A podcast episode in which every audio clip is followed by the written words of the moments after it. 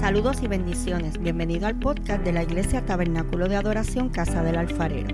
Soy la pastora Keili Otero y espero que puedas ser bendecido en este nuevo episodio con esta poderosa palabra de parte de Dios. Si es así, recuerda compartirla con un amigo. Dios te bendiga. El libro de Éxodo se encarga de presentar la salida del pueblo que le pertenecía a Dios. Génesis se encarga de presentarnos a un Israel que un pueblo llamado Israel que Dios lo escoge como su pueblo, pero Éxodo se encarga de presentar al pueblo escogido por Dios siendo liberado por Dios, valga la redundancia. Cuando voy a leer el libro de los del ex de Éxodo, comienzo a percatarme que Dios se encarga de presentarnos un pueblo escogido, llamado, marcado, separado por Dios, pero eso no limitaba que estuvieran fuera de la voluntad de Dios. Eh, hay un principio en esta base bíblica y es simple. El hecho de que usted sea cristiano no significa que usted siempre está en la voluntad de Dios. Usted puede ser escogido, usted puede ser marcado, usted puede ser lleno, separado, pero si usted no tiene discernimiento, si usted no está amarrado a la presencia de Dios, usted corre el peligro que puede tener el título de escogido, pero puede tener el corazón de descarriado. Hello porque estaban carentes de discernimiento. No hay nada más peligroso que un cristiano que tiene el título de cristiano, pero no tiene discernimiento. El peligro de tener el título y no tener el discernimiento es que usted es mordiado en base de la gente que te rodea. El Israel lleva tanto tiempo viviendo en Egipto. Egipto es quien lo, adopta en un tiempo de crisis. Llevan tanto tiempo en Egipto que se le olvidó que ellos eran israelitas. Ya no adoraban como israelitas, ya no cantaban como israelitas, ya no se vestían como israelitas, ya no actuaban, ya su cultura no era israelita, sino que ahora todo era Egipto. Gloria a Dios, porque se acostumbraron en base al alrededor que había alrededor de ellos, olvidando de qué estaban hechos. Le estoy diciendo que el peligro de usted no tener discernimiento es que no es malo janguear con gente que no es cristiana. El problema es que tú te conviertas a ellos y ellos no se convierten conviertan a ti. el primer problema, el problema no era que estuvieran en Egipto, el problema es que perdieron su identidad. El problema no es que usted janguee con gente no cristiana, es que se conviertan ellos a ti y tú no a ellos. Israel, Israel está teniendo un conflicto de intereses porque llevaban tanto tiempo en Egipto que ya no saben de qué estaban hechos. A tal nivel que se conformaron con una tierra seca, árida y vacía, cuando el Padre le estaba prometiendo una tierra que fluía leche y miel. Eso es como conformarte con el convito de McDonald's cuando hay un banquete que te está esperando.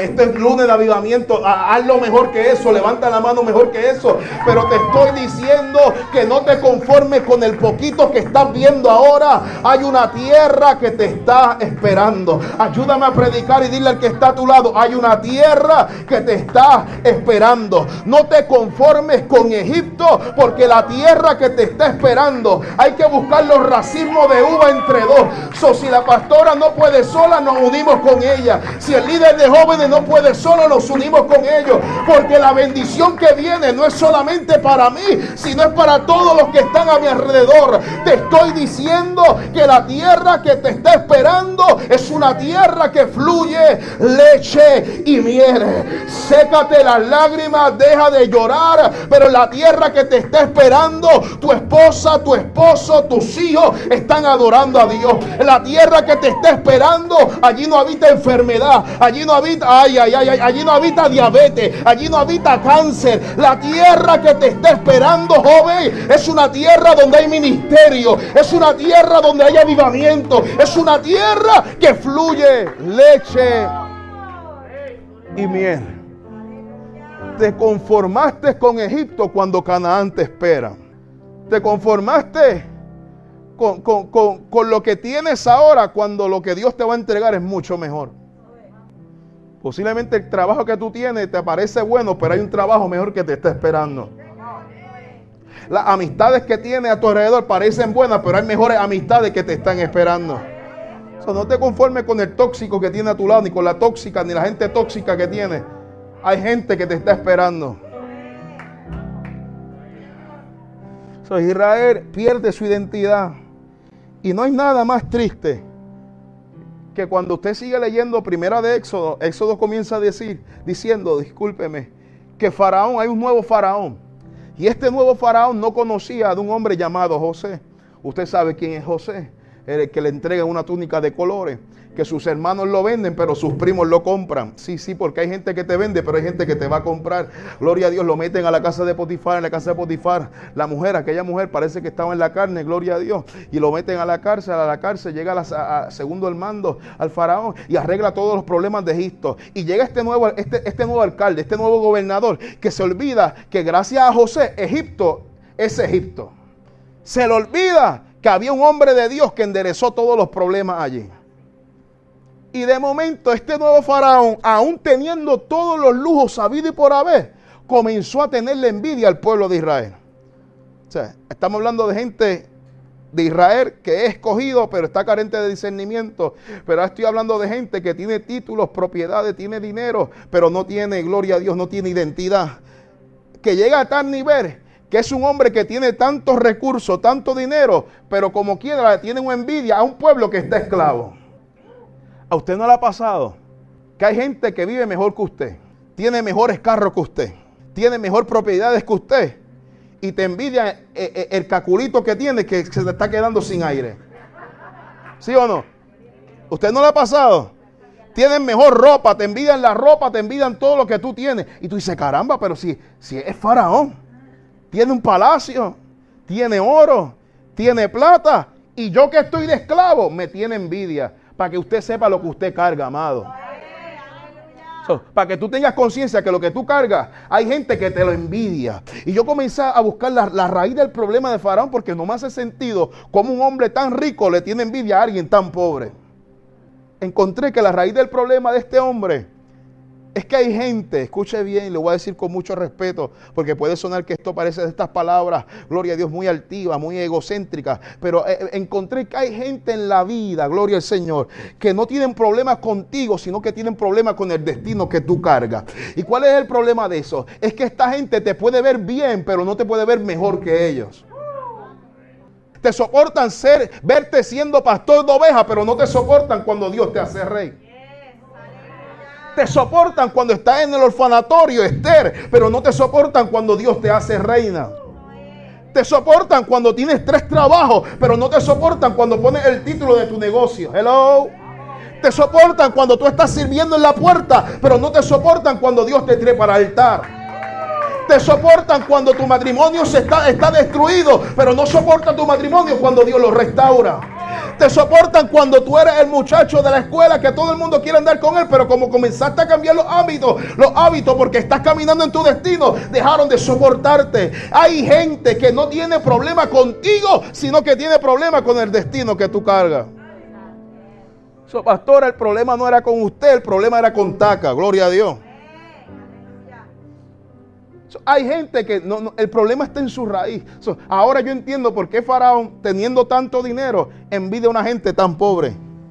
Porque te soportaban ver bien, pero no te soportan ver mejor que ellos. Él comienza con una disputa y dice, espérate, tengo un problema con este pueblito, gloria a Dios. Porque son tan pobres, pero se están multiplicando y comienza a buscar soluciones y busca a la junta, a la junta de, allá de Gloria a Dios y los reúne y les dice, yo tengo un problema con este pueblo de Israel, tengo un problemita con ellos y es que se me están multiplicando. La primera solución que él busca es añadirle más trabajo, añadirle más peso, añadirle más tareas, y pero la palabra registra que el resultado de la opresión era que más se multiplicaba. Otra vez la matemática del reino no me hace sentido. ¿Cómo es posible que un Dios que, que multiplica un pueblo que tiene tan poco Oh, gloria a Dios. Él comienza y dice, bueno, la solución para este problema, tengo que aumentarle los taxes, tengo que aumentarle el agua, tengo que aumentarle la luz, le tengo que dar más trabajo. Pero con todo y eso, como quiera, esta gente, aún trabajando 24/7, aún no teniendo cómo pagar las deudas, pero todavía tenían fuerza para multiplicarse.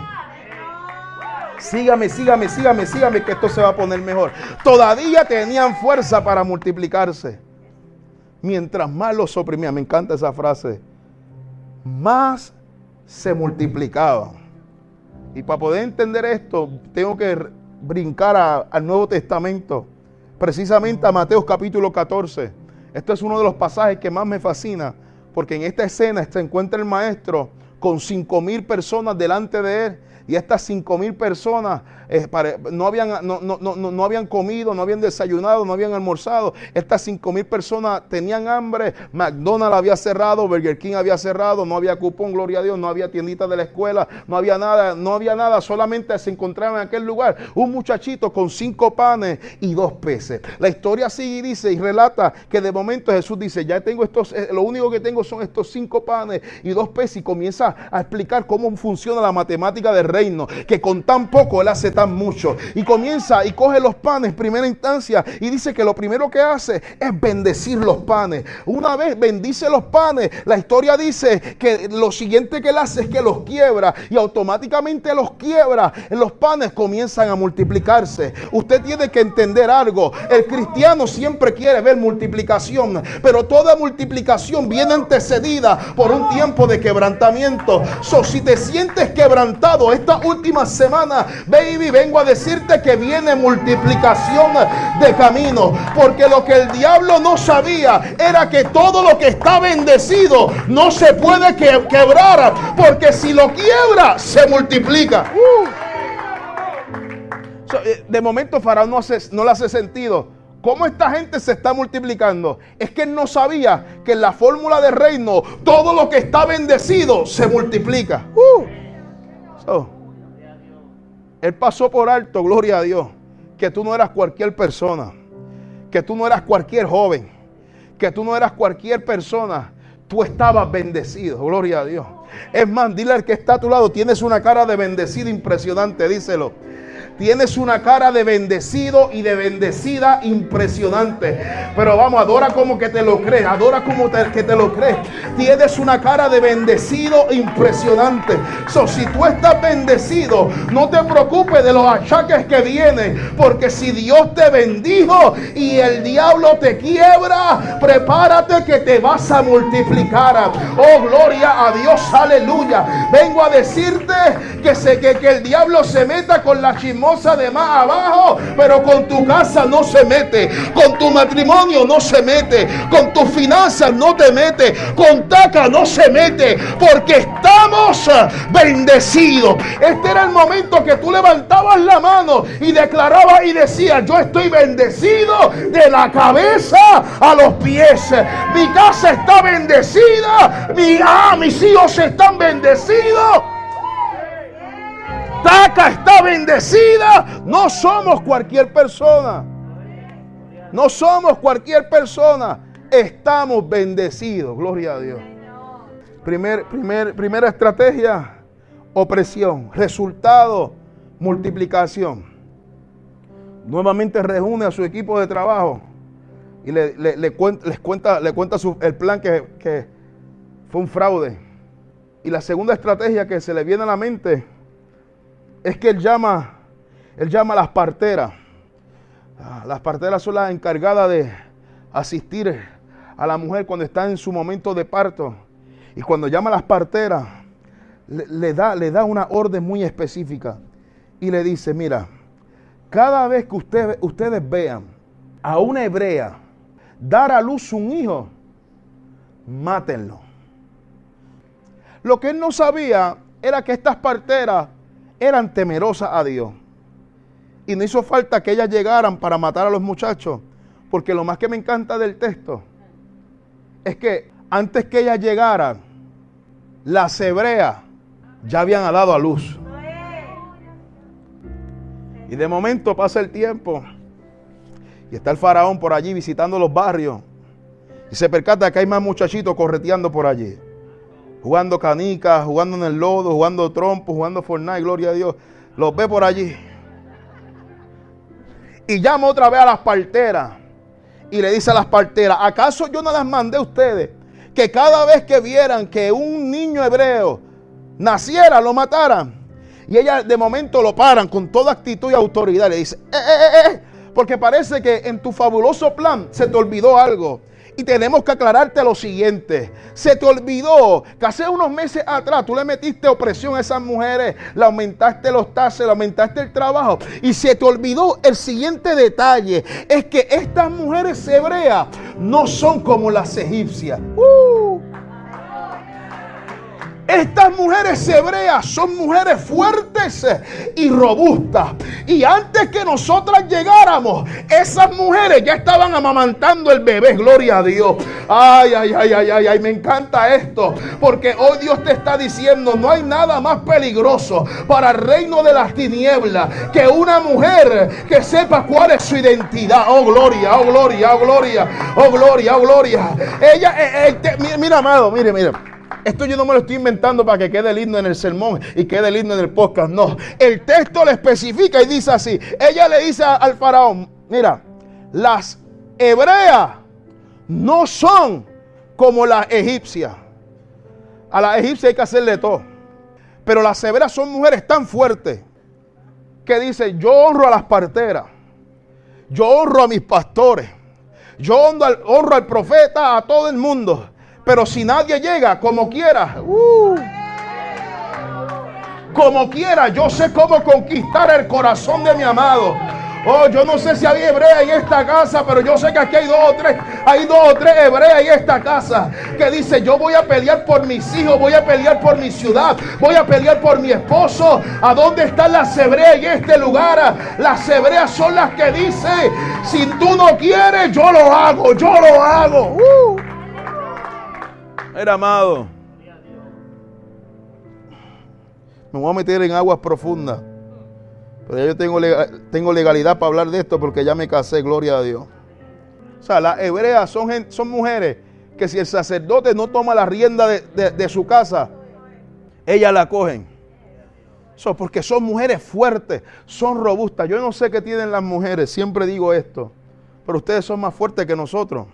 Las mujeres tienen una capacidad para resistir el dolor, que tienen que hacer todo del hogar, eh, eh, estar atento a su esposo, estar atento a sus hijos, estar atento a todo, gloria a Dios, como quiera tienen fuerza para multiplicarse. Escúcheme bien, mujer que está aquí. Usted juega un rol muy importante en la iglesia de Dios. Y no hablo solamente en la iglesia de Taca, hablo en el cuerpo de Cristo. La mujer juega un rol muy importante. Y yo me atrevo a decir que el avivamiento de la iglesia está en las rodillas de las mujeres. yo por eso, por eso, Taca está, está bien, está bien vaquía, gloria a Dios. Porque estas mujeres son fuego a la lata, gloria a Dios. So, denle un fuerte aplauso.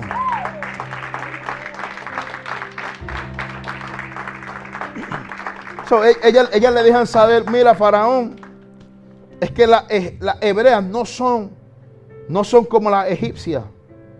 Bueno, él se frustra y toma una tercera decisión. Y la tercera decisión dice, si ya con mi fuerza yo no puedo, él toma la decisión de decir que cada vez que vean un niño hebreo, lo lancen en el río Nilo.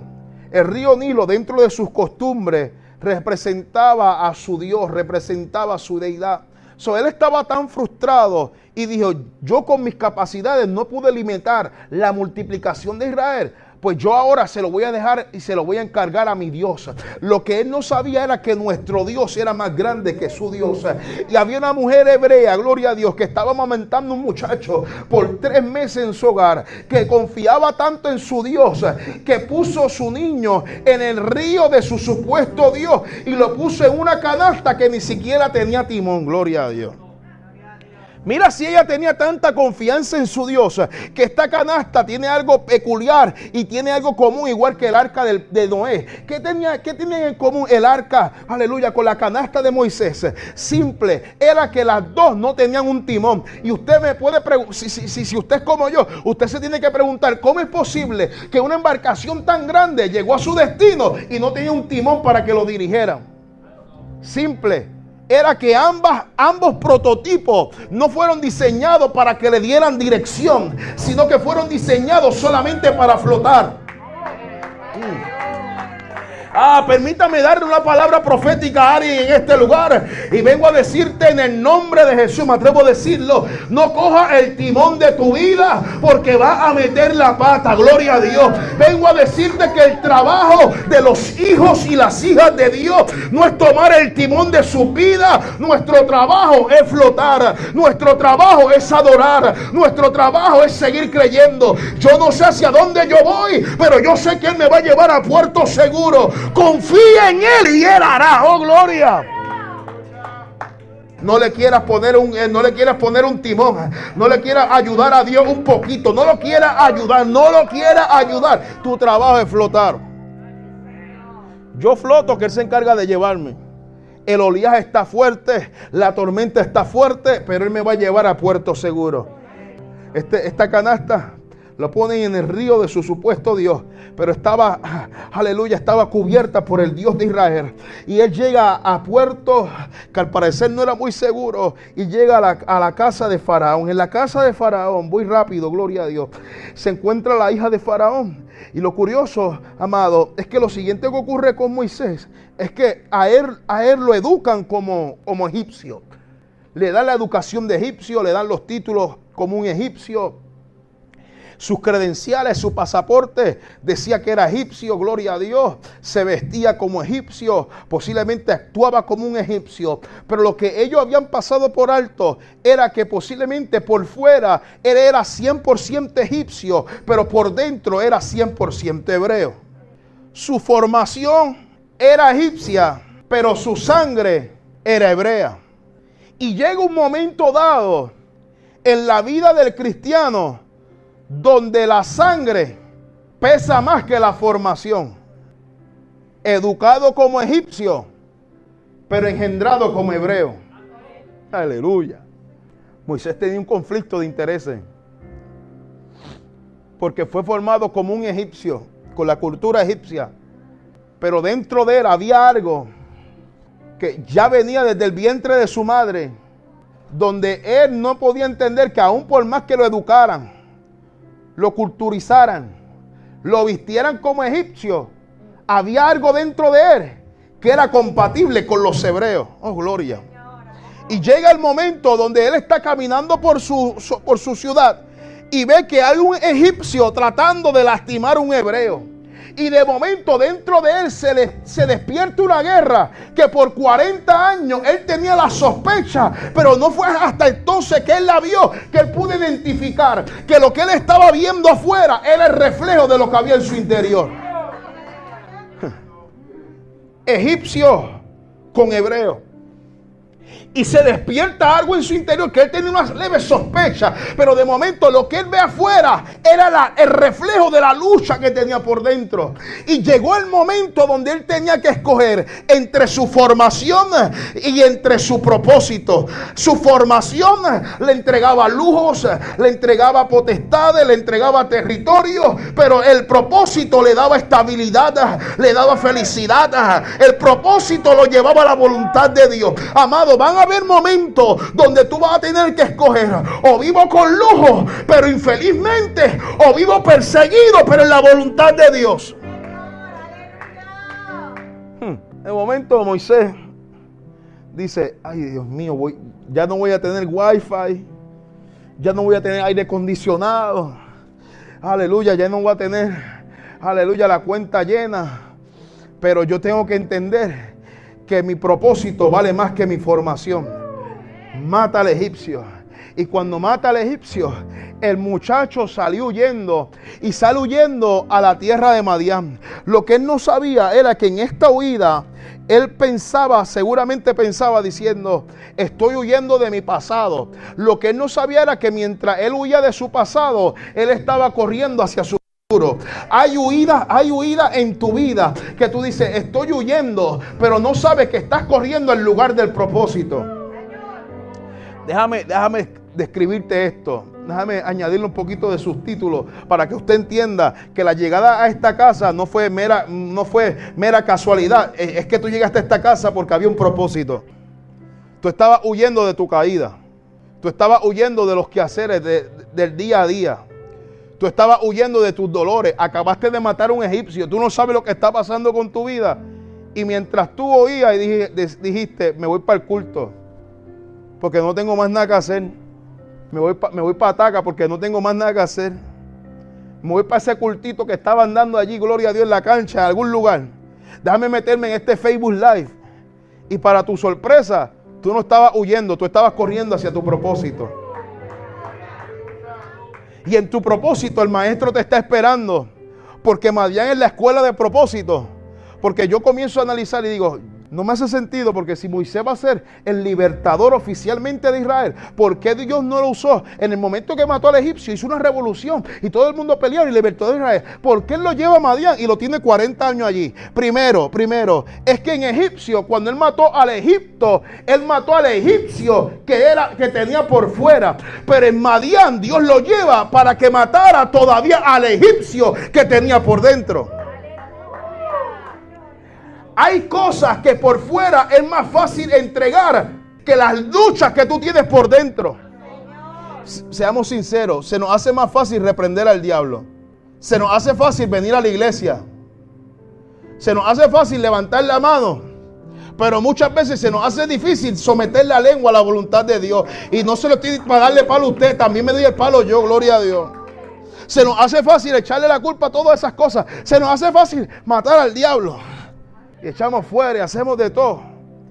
Pero no nos sometemos, se nos hace difícil. Porque se nos hace fácil matar al egipcio por fuera. Dios, Dios, lo lleva a Madián. Porque si tú te vas a convertir en libertador, tú no puedes liberar a un pueblo tú estando todavía atado. Ay, Señor.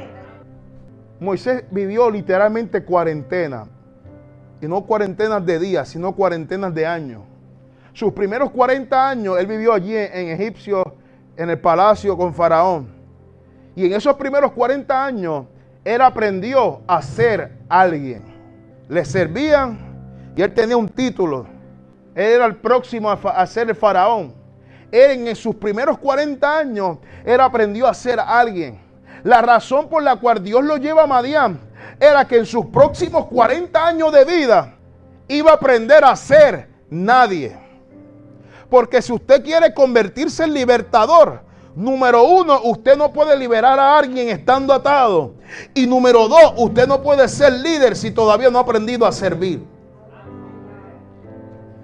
Eso entaca las cosas, está, eso está bien cuadrado aquí, gloria a Dios.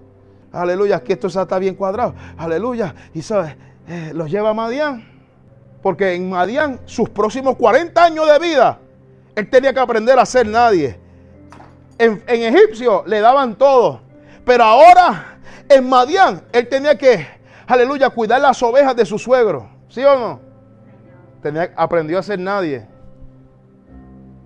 Porque Dios no comparte la gloria con, con nadie.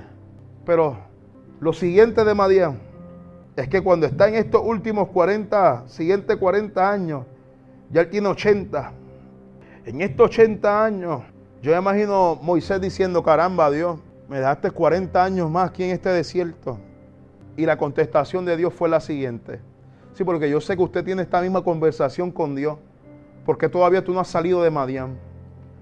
porque tú no has salido de esa prueba? Yo sé que tú tienes estas conversaciones con Dios. Pero ¿por qué otros ya salieron y yo todavía sigo aquí? Si yo lo intento, yo leo la Biblia, yo me congrego, ya yo, me han dado consejos, pero hay ciertas cosas que todavía no la puedo lograr. Es más, no, es que estás en pecado, es que tú dices, ya me quiero ir de Madián. Ya me apesta Madián.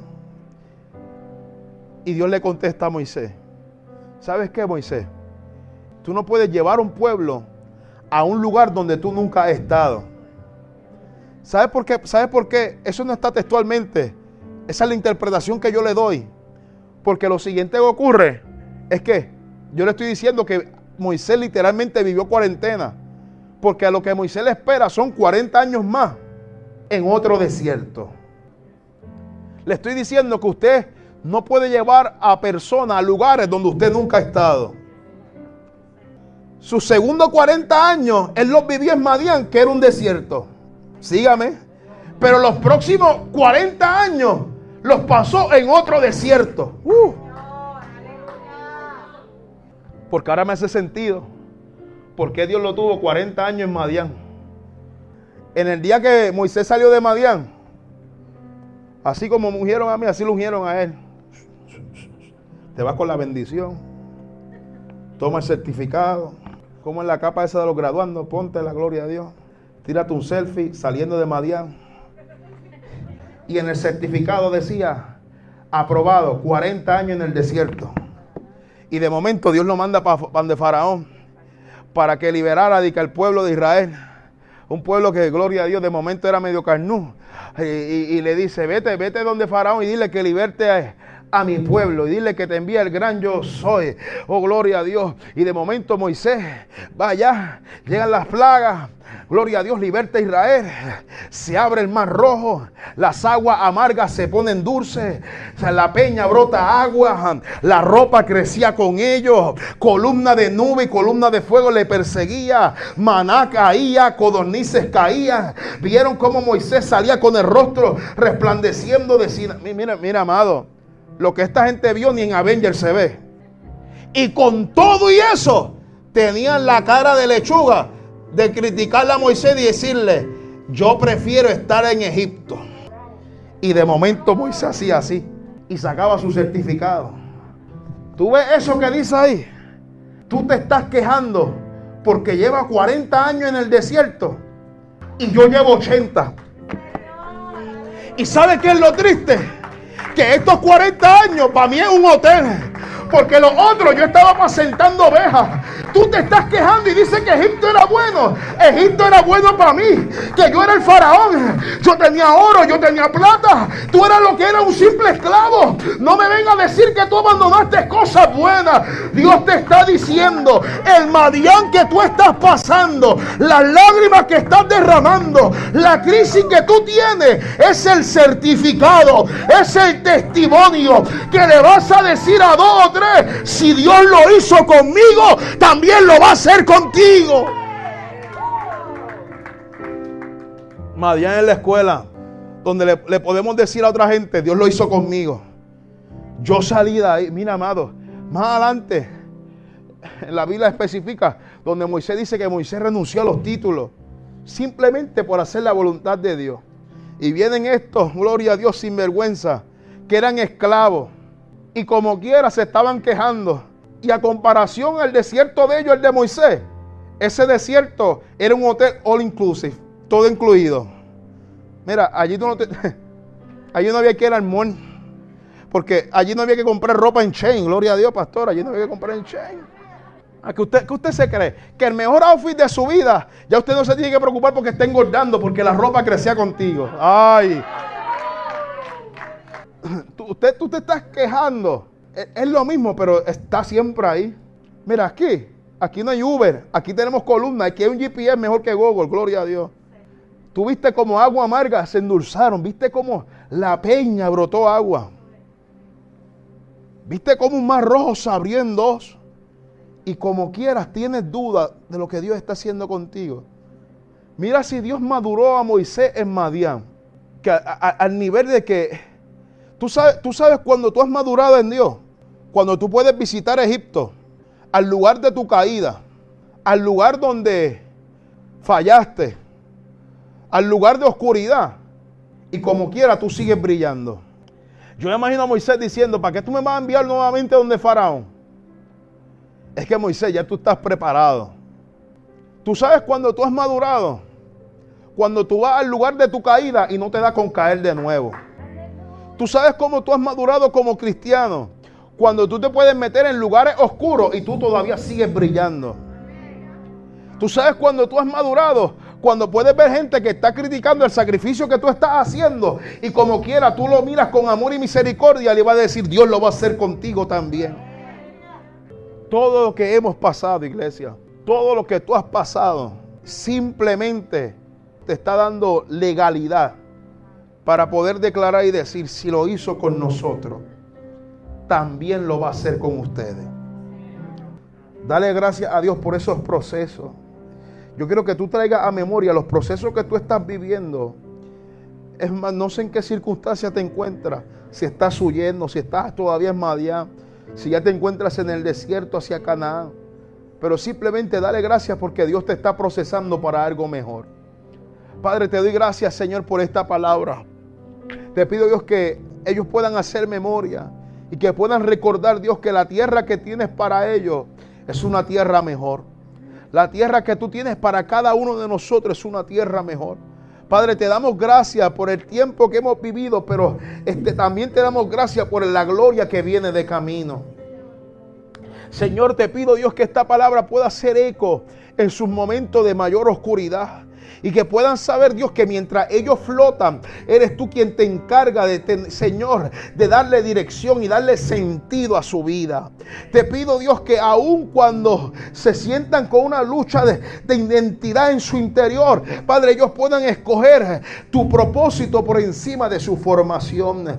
Te pido, Dios, que si van a huir a un lugar, ellos huyan hacia tu presencia. Porque es en tu presencia, Dios, donde tú nos vas a hacer manso. Es en tu presencia donde tú tú nos vas a hacer humilde. Es en tu presencia, Dios, donde tú nos vas a, enseñar a ser nadie. Padre, te doy gracias, Dios, porque tú has transformado nuestros corazones en Madián, porque entendemos que tenemos una responsabilidad con un pueblo que está cautivo. Padre, con unos jóvenes que están cautivos. Padre, con unos barrios, con unas ciudades, con un país que está cautivo. Te pido, Dios, que aún así como Moisés, Señor, tú nos proceses y que en el proceso no enganchemos los guantes, sino que confiemos, eh, Dios, que tú eres el que comenzó la obra y eres el que la vas a terminar. Padre, he predicado lo que tú me has dado. Y te pido, Dios, que esta palabra, Dios mío, no caiga en territorio vacío, Señor, sino que germine y florezca al ciento por uno. A ti toda la gloria, a ti toda la honra, Señor, en Cristo Jesús. Denle un fuerte aplauso, vamos, déselo fuerte. Bendiciones. Si este episodio ha sido de bendición para ti, compártelo para que otros puedan ser edificados. Te invito a que nos busquen en Facebook como Tabernáculo de Adoración Casa del Alfarero y te suscribas a nuestros podcasts en las diferentes plataformas. Y así no te perderás ninguno de nuestros episodios. Dios te bendiga.